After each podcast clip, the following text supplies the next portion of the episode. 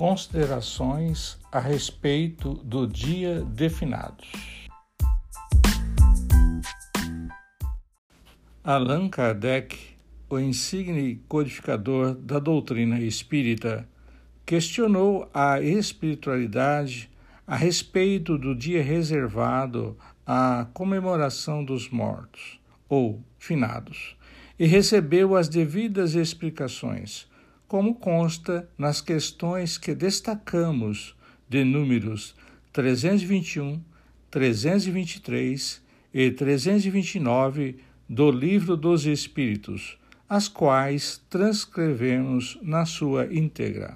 O dia da comemoração dos mortos tem alguma coisa de mais solene para os espíritos? Eles se preparam para vir visitar os que irão orar sobre os seus despojos?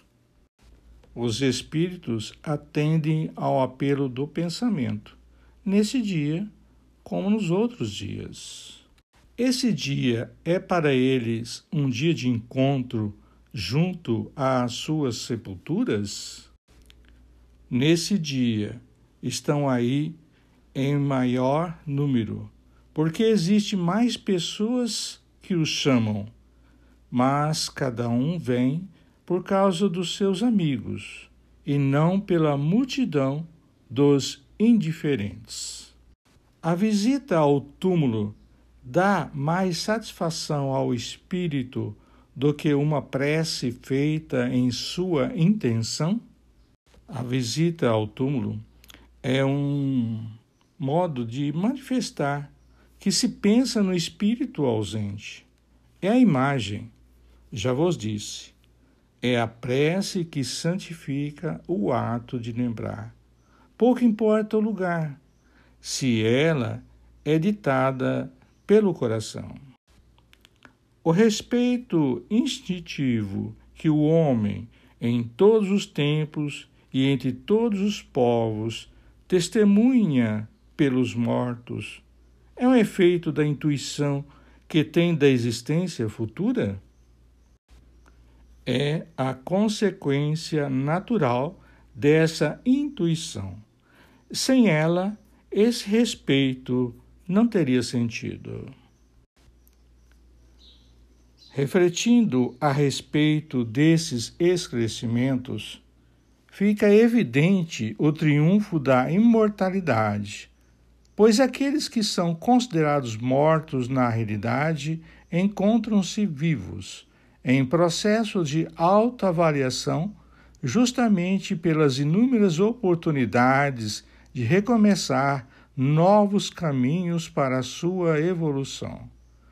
No decorrer dos séculos, a ciência tem procurado dar a sua contribuição no quesito imortalidade, pois inúmeros cientistas chegaram à conclusão de que os mortos vivem convencidos assim da sobrevivência da alma.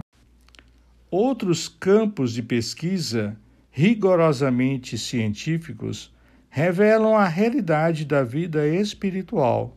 Vários médicos passaram a estudar o fenômeno da quase-morte em pacientes que sofreram parada cardíaca ou coma.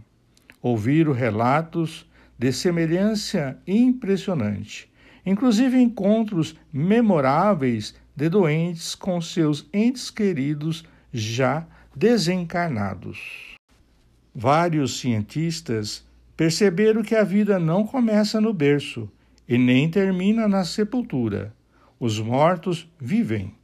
Pesquisaram o fenômeno da recordação de vidas passadas ou memória extracerebral, principalmente em crianças que, espontaneamente, declararam lembrar-se da existência anterior, inclusive fornecendo detalhes que foram devidamente comprovados pelos pesquisadores. Afinal, após essas rápidas considerações, precisamos de dia específico para homenagear os nossos desencarnados, como o Dia de Finados, por exemplo, respeitando, obviamente, as diferentes culturas e costumes? Na realidade, A homenagem pressupõe respeito, admiração, amor. Não nos consta que somente o demonstraremos em determinado dia do ano. Assim, o nosso respeito pelos desencarnados, nosso carinho por eles, deve ser expressos, manifestados em todos os nossos dias. A homenagem mais expressiva que poderemos prestar aos nossos desencarnados queridos é a vivência diária das posturas enobrecidas e revestidas de amor.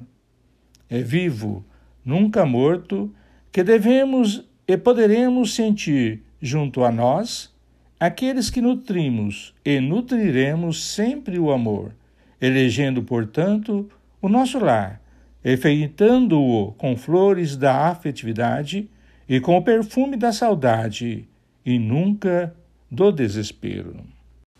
É imprescindível estejamos conscientes que o nosso pensamento deve estar alicerçado dos bons e nobres momentos que passamos juntos, e jamais fixado em lamentações e dores emocionais, pois todos são unânimes ao implorar aos familiares e amigos queridos que modifiquem suas disposições, retornando à normalidade e reencontrando a alegria de viver.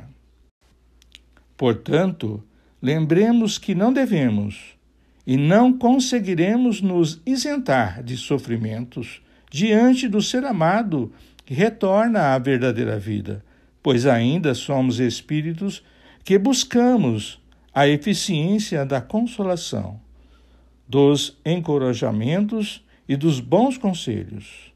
Mas é importante não estacionarmos no desespero ou no desalento, dificultando-lhe involuntariamente a jornada que prossegue na vida espiritual.